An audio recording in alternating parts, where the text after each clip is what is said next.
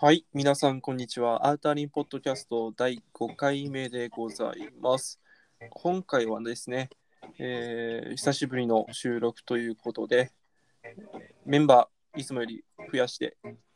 アウターリンミュージック全員、えーメンバー5人全員でお送りしたいと思っております。えっ、と、お送りするのは私、行道と、家事とはやたとえーりゅうちゃんとりくです。よろしくお願いします。よろし今回はくお願いしですね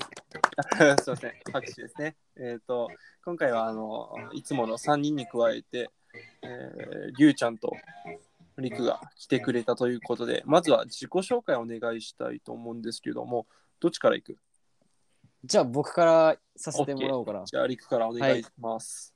はい、皆さんはじめまして、えー都内の大学生をやらせていただいております。今年でなんと23人になります。えー、りくと言います。よろしくお願いします。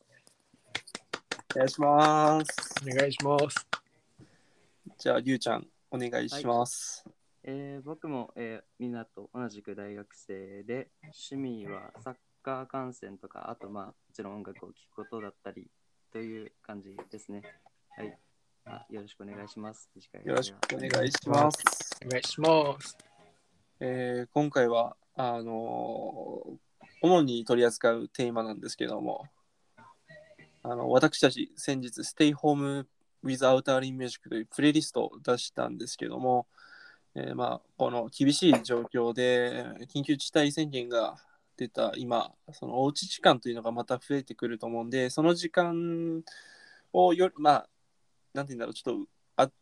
上から目線っぽいですけどより良い時間を過ごしてもらえるようなもらえるために僕たちが頑張って作ったプレイリストなんですけどそれは、えー、とメンバー5人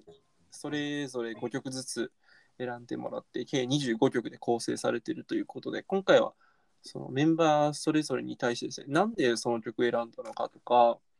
なん、えー、とどういう時にこの選んだ曲聴いてほしいなっていうのを聞いていこうかなと思うのでぜひ皆さん最後までお付き合いください。よろしくお願いします。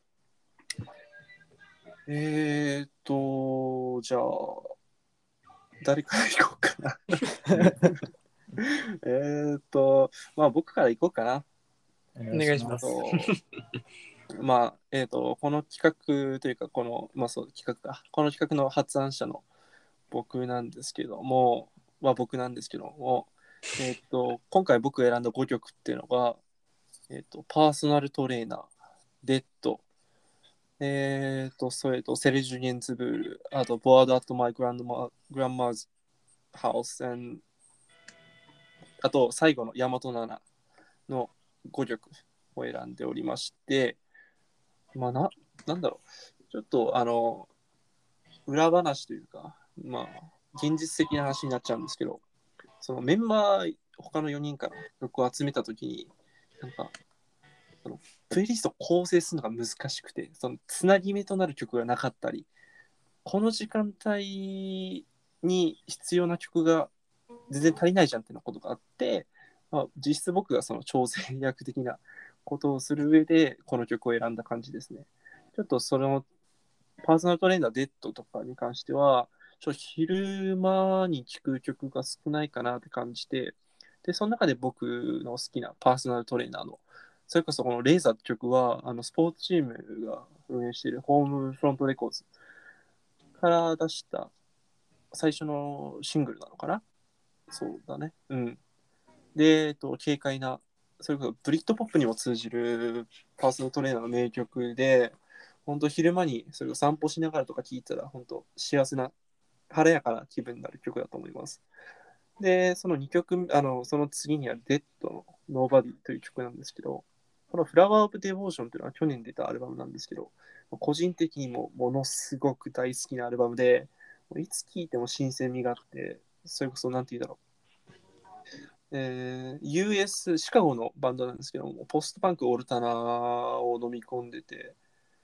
うんと、心が洗われるというか、聴いてて、なんか、天に昇るような気持ち。よくわかんないんですけど、まあ、そんな気分になる。ちょっとキモいな、自分で言ってて。まあそれで、まあ、その中でも Nobody って曲は非常にダンサブルな曲で、あのそれこそパーソナルトレーナーと一緒で晴れやかな気分になれるかなっていう感じで、昼に合う曲だと思って選ばせてもらいました。で、次のセルジュ・ゲンズブールのペルソンネ、合ってるか分かんないんですけど、フランス語なんで。っていう曲は、まあ、なんだろう、シャンソン。シャンソンなのかなセルジュ・ゲンズ。ちょっと自分も詳しくないんですけど、それこそあの、有名な女優のジェーン・バーキンに付き合ってたセルジュ・ゲンズブールのベソンネという曲を選ばせてもらいました。これはですね、私、実は高校生の時とか、受験期の夜とか寝れなかったんですけど、この曲聴いたらなんか寝れたっていう曲で、まあ、自粛期間中寝れない夜とか過ごしてる人も意外といるんじゃないかと個人的に思ってるんですけど、そういう時にこの曲聴いて、あの、安らかな気持ちで眠ってくれたらいいなっていう思いも込めて選ばせてもらいました。で、その次の Board at My Grandma's House のスキンっていう曲なんですけど、これはですね、えーと、彼女が今年出した EP の3曲目にある曲なんですけども、正統派シューリーザードリームポップの曲で、2021年に出たシューリーザードリームポップだったら一番好きかなっていう、個人的には思ってる曲で、まあ、みん皆さんにも聴いてほしいな。あんま有名ではないと思うんで、比較的。まあ、皆さんに聴いてほしいなという思いも込めて、このプレイスに入れたのもあって、あとは、そうですね、夜にシューゲーザー聴きながら酒を飲んで、まあ、素晴らしい夜を過ごしてくれたらいいなという思いを込めて入れました。で、まあ、最後のヤマトナのザ・ディ・ソングという曲なんですけども、まあ、彼女が今年出したファーストアルバム、Before Sunrise 夜明け前の一番最後の曲の曲がこのザ・デイ・ソングなんですけど、まあ、なんだろう。同級生、一応彼女20歳で、僕も20歳で、同じ20歳の日本人が、こんな素晴らしいアルバム出せるんだというか、なんかちょっと上から目線だけど、こんな素晴らしい音楽を作れるんだっていう事実に、本当涙してしまって、自分、このアルバム聴いたとき、特にこのザ・デイ・ソングというのはもう涙腺を刺激する、もうギターの轟音、シューリーさんとちょっと違うような轟音なんですけど、彼女のささやくようなこう優しい声に思わず涙してしまう。本当、本当、隠れた名曲ってこういうことなんだろうなって思わせてくれる曲で、まあ、プレイリストに最後に持ってきて、締めというか、まあ、安らかな気持ちというか、感動するというか、まあ、いい夜を過ごしてくれたらなという思いを込めて最後に選ばせてもらいました。すいません、なかなかとなってしまって。以上で僕の発表。発表？発表授業、授業みたいになってる。まあまあ、ごめんね、長くなって。えっ、ー、と、じゃあ次、誰行く？示してくださいよ、だったら。じゃあ KJ。はいはいはい。はい、じゃあ僕、えっと、もう KJ というペンネームがうざったくなったので、えっと、呼び名の家事で行かせていただきます。えっと、僕は、えっと、割と時間軸で、えっと、今回選曲しました。えっと、初っ端から、えっと、ジョーダン・ラカイっていう、えっと、イギリスのジャインディージャズアーティストみたいな、えっと、まあ、シンガーソングライターを選びました。えっと、まあ、時間軸って言ったんですけど、朝から聴ける、まあ、割としっとりな感じの。で、なんていうか、まあ、目覚めいいかなと思って、このウィンドパレードって曲を選びました。で、これ、えっと、なんかそのシングルシリーズーティストをタイアップしてやってる曲なんですけど、今回彼が、えっと、ジョーダンが選ばれて、えっと、去年かな、去年か一昨年かに出した曲なんですけど、あの、まあ、目覚めよく、まあ、一発目に聴いても全然いいなっての曲なので選ばせていただきました。えっ、と、次に選んだのが、えっ、と、7曲目の、えー、とデッドプレイっていう、えっ、と、もう今は解散しちゃった、これイギリスのバンドなんですけど、えっと、割とイギリスのインディー界隈では、あの人気だったんですけど、ちょっと残念ながら、まあ、活動終わりって感じで、今はもういないバンドです。えっと、彼らが所属してたのが、ナイススワンっていう、まあ、よくこのポッドキャストでもあの 紹介してるレーベルなんですけど、あの割となんか、あの痛快な感じのあのサウンドで、なんかまあ、時間軸で言うと、これはなんかまあ、こうぜ的な感じのテンションでいけるかなということで、えー、とこのソーシャルエクスペリメントという曲を選びました。となんか先日たまたまあのレコヤ行ってたらこの彼らのこの曲の7インチ買ったので、えー、と買ったんですけどあのめちゃくちゃ良かったですっていう、まあ、自慢話でとどめております。えっと次に選んだのが、えっと、 Fat Night っていうバンドの Honest Man っていう曲ですね。これは、えっと、去年彼らが出したデビューアルバム、えっと、Live for Each Other っていう曲、あ、曲じゃない、アルバムの一曲で、えっと、もともとは数年前にあのシングルで出てたんですけど、まあ、今回アルバムにも収録されて、で、まあちょっと、まあさっきの Dead Pretties でちょっともう、もうぶち上げまくって、ちょっと疲れるんで、ちょっとまあ午後はもうまったりしたいなっていう感じのタイミングで、このオネストマンっていうのを聞いていただけると、割となんかその緩急の差がついて、いい感じになるのかなっていう、あれで選びました。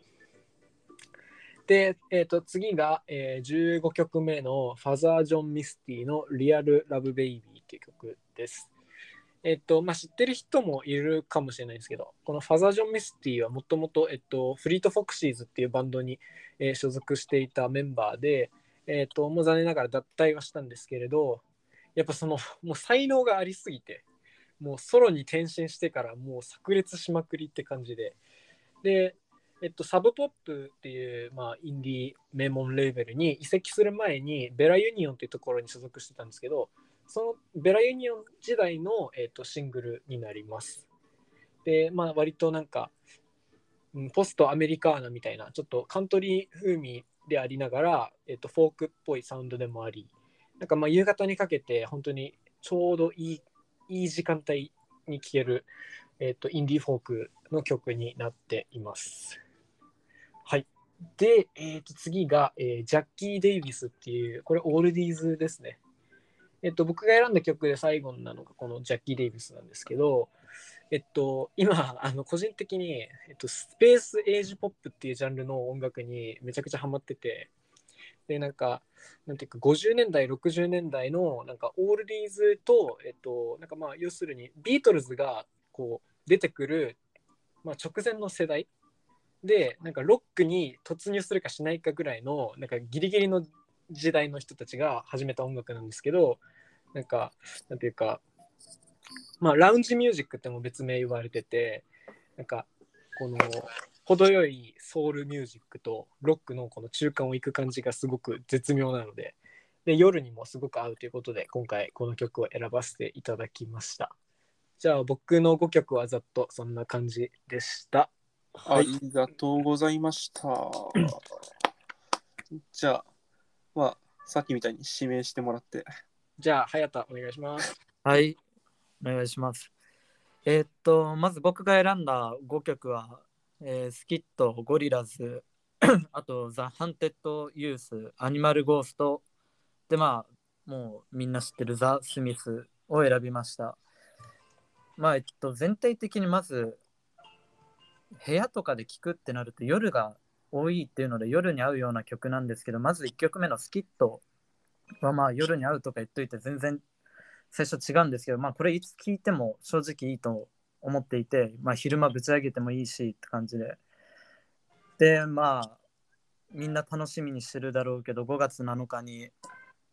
まあ、ニューアルバムが来るっていうので、それに入るであろうパディングって曲を選びました。まあなんだろうな。割と、その、自分の周りの友達にも、これ今ハマってんだよねっつって聞かせてもみんな最初は何これっていうやっぱ拒絶反応みたいなの起こったんだけど まあ癖もあるから。まあでもみんな結局みんな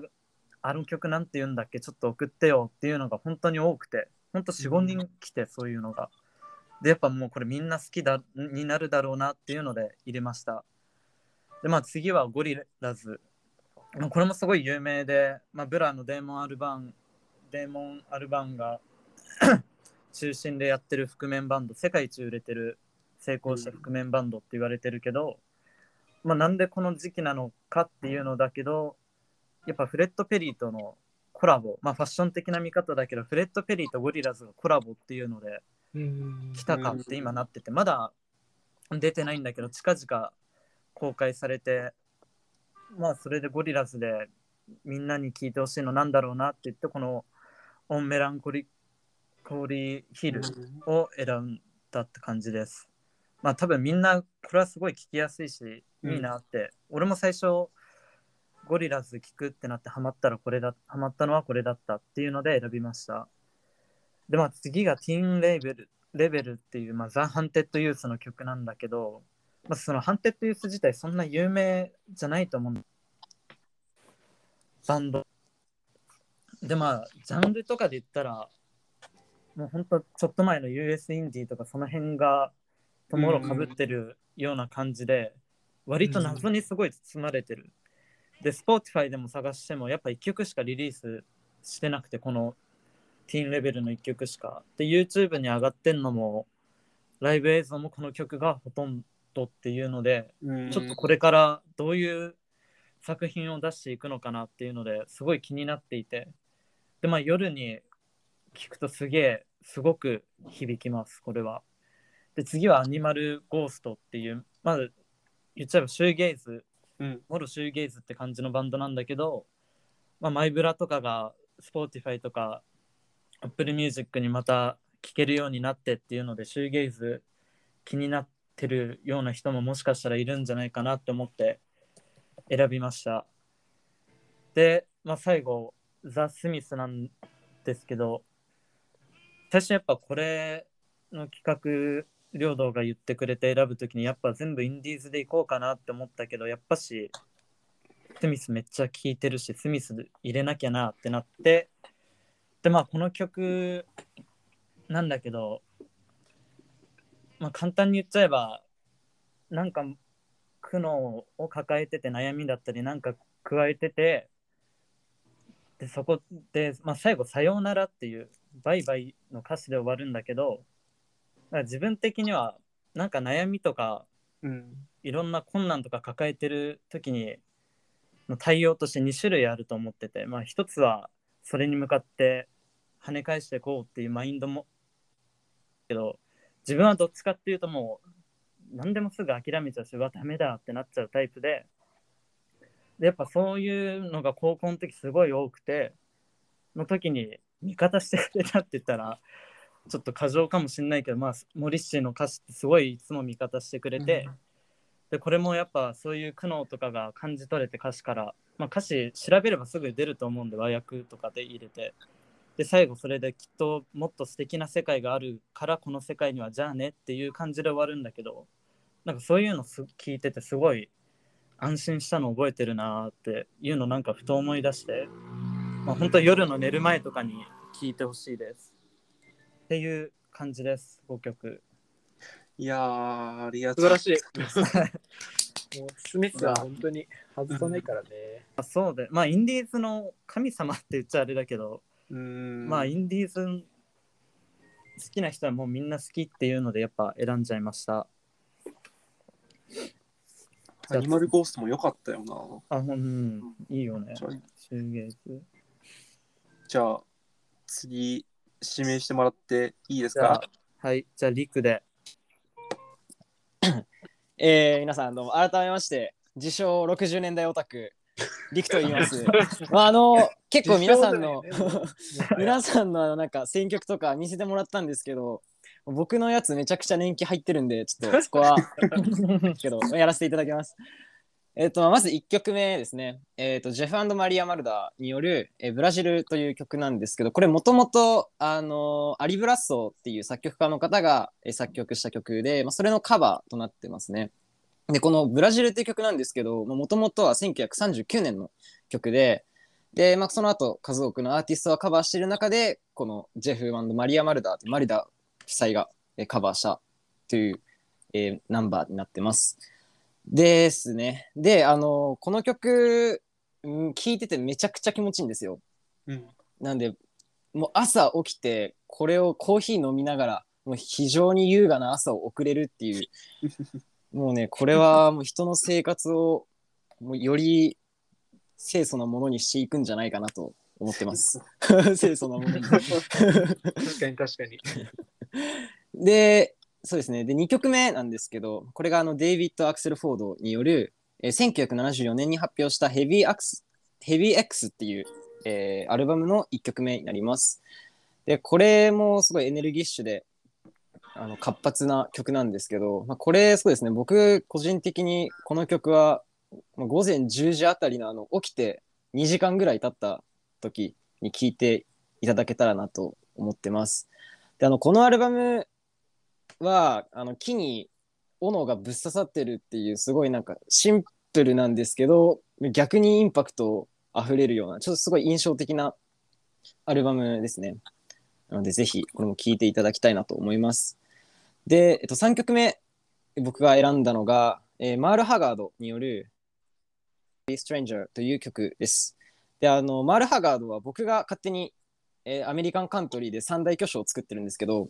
まあ、その中の一人ですね。作ってであの 作ってます。で、まあ、他にメンバー、僕が選んだのはジョニー・キャッシュとハンク・ウィリアムスなんですけど、まあ、それに加えてマール・ハガードの、えー曲を選びました。これはあのイントロの弦楽器の、すみません、楽器の名前は知らないんですけど、あのすごい特徴的なあのイントロを持つ曲です。これも僕、そうですね、まあ、できれば朝に聴いていただけたらなと思っています。まあ、すごいおしゃれな曲ですね。うん。はい。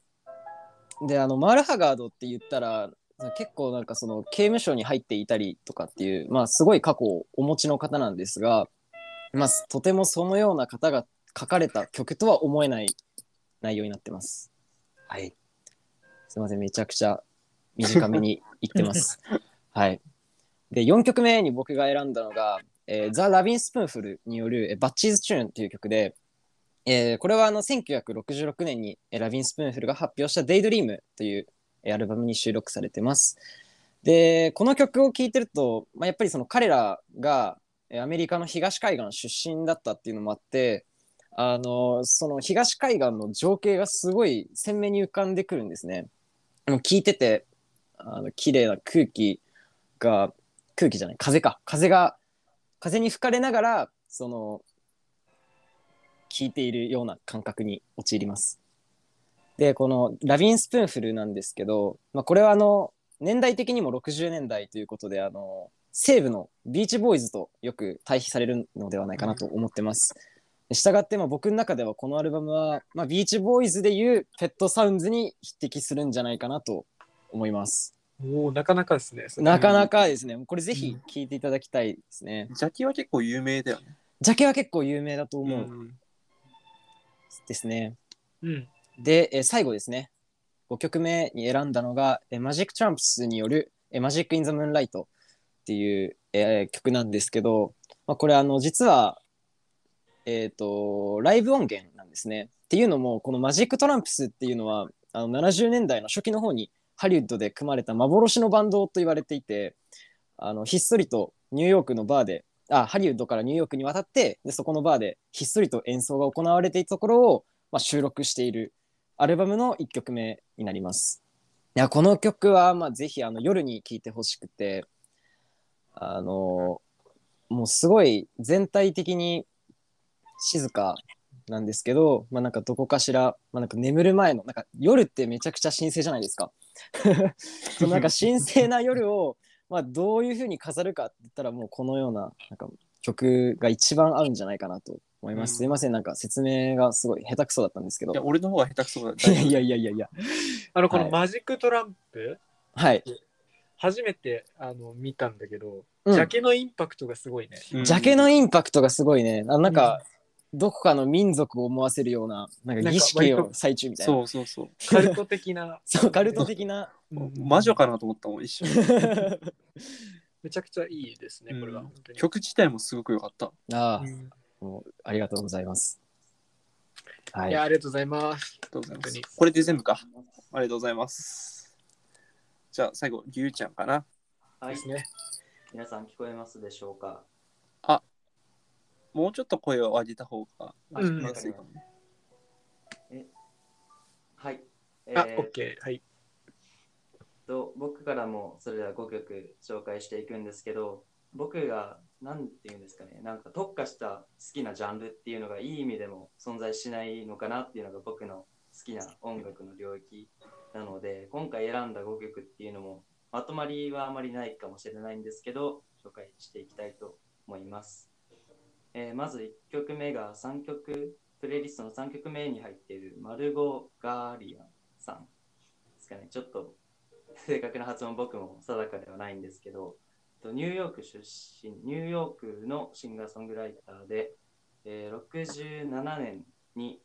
えーリリースした Sunday Morning という曲ですね。 Sunday Morning という曲がもう一つ有名なあのバナナのジャケットの例のアルバムに入ってる曲があると思うんですけど、えーこちらの曲はそうですね、あちらの曲とはまた趣の違った日曜の朝という感じの曲なんですけど、まあ、それもあって朝に聴いてほしい曲ではあるんですけど、えーっと、ジャンルとして僕もあんまり概念的に詳しくはないんですけど、バロックポップっていう、えークラシックとかの、うんうんえー楽器を含めた、えーうん。楽曲の中で、メラン、なんていうか、な？んか、なん メラン、確かバロックポップとか、KJ そうそうそうそう。うんカーペンターズとかもバロックポップに入る感じかな。ってことで、なん哀愁漂う音楽の中で、このボーカルの声がすごいハスキーなんですよね。なんで、なんかすごく居心地のいい空間を作り出すっていうより、なんか新しい風というか体験というか、その日常の中で、あまり日本人の居心地のいい音楽というよりは、少しなんか違う土地の空気を味わわせてくれるような音楽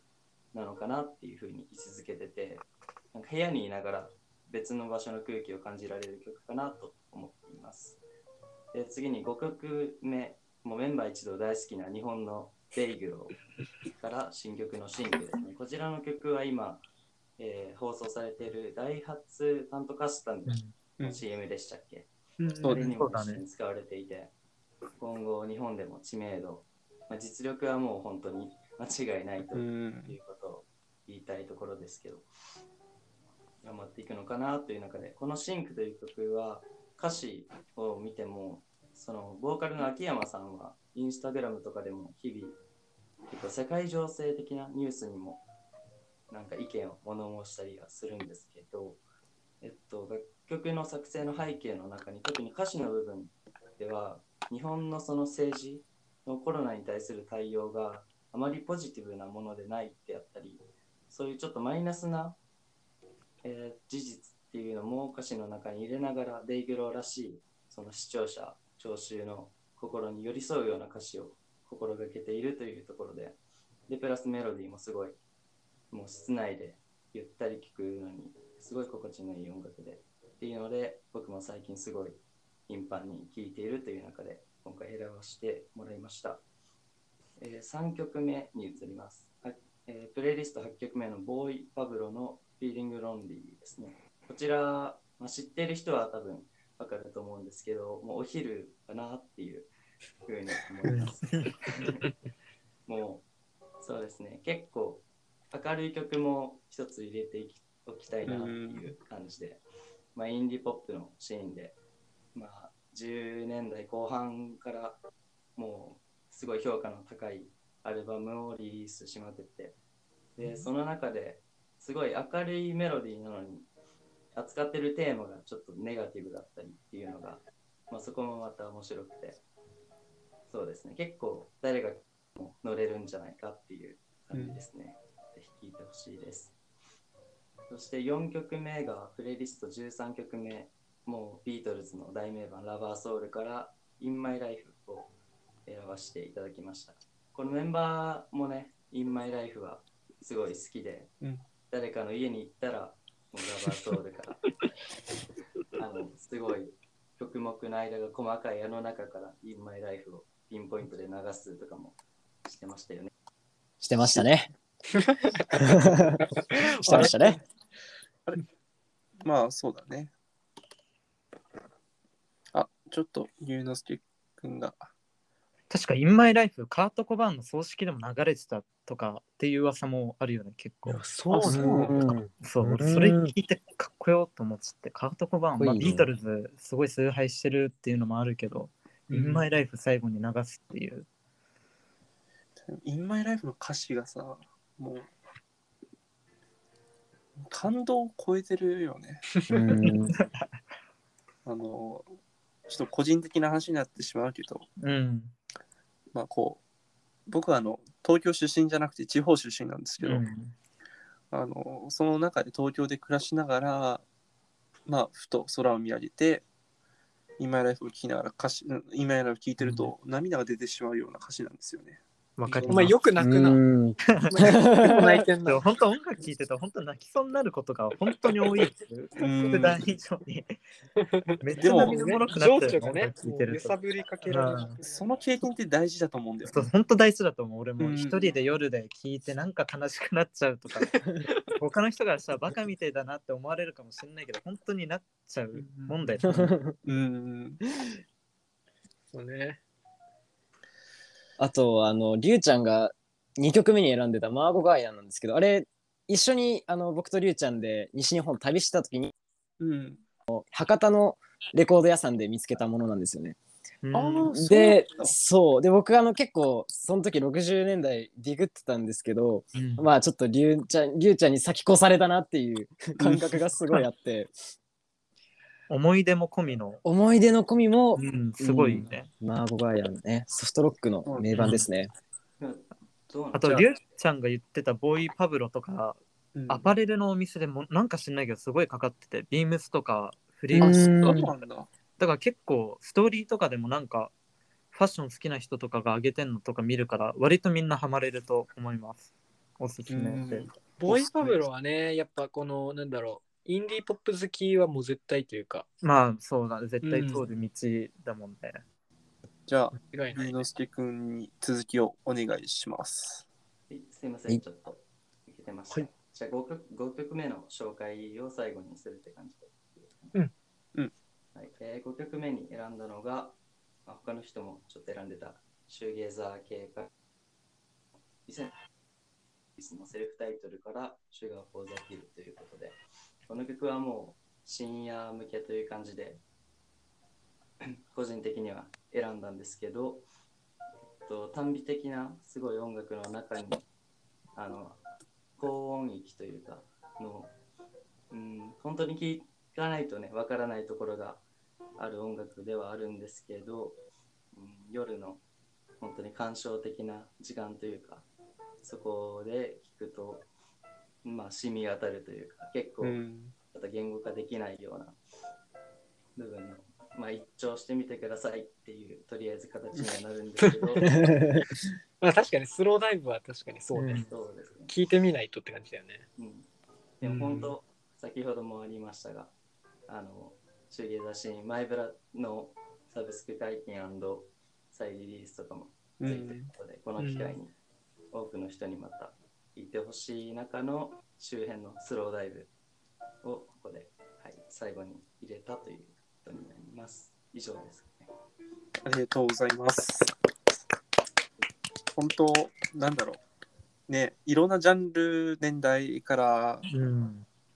両曲を選んでるプレイリストだと思ってるので、ちょっと気になった方は、ぜひ、Spotify から聞いていただけたらありがたいですね。なんかね なんかでもた楽しいね、みんなでこうやってシェアしてっていう、またなんかやりたいと思います。そうだね。うん多分みんな5曲じゃ足りねえってなってると思うし、そう、選び足りないってなってるからみんな。だいぶね、絞るからねうん。だいぶ絞ってうんうん。外しちゃってんのもあるからまたやりたいね。プレイリストの企画はこれからどんどんまたやっていきたいね。うん。ううんん。どんどんやっていきます。いきます。もうここで断言しちゃうか。宣言でしますね。バンバン紹介していくんで、楽しみにしてる。チェックを。じゃあまあ今日はそんな感じで、えっとプレイリストの紹介をさせていただきました。えっ、とまあ今言った通りなんですけど、あのこのプレイリスト企画がどんどんやっていくので、えっ、とまあ今割とコロナで家にいる期間多いと思うんで、えっ、とまあ家にいる時まったり聞いてもらってもいいですし、途中の電車とか、まあ通勤の人はその通勤の電車とか、えっ、とまあ聞いてもらえるといいかなという感じです。はい。そうですね。じゃあ、第5回、えーアウターリムポッドキャスト、えー本日は、えープレイリストの紹介とさせていただきました。最後まで、えーご視聴いただいた方、ありがとうございました。では、また。お会いしましょう。さようなら。さよなら。さよなら。さよなら。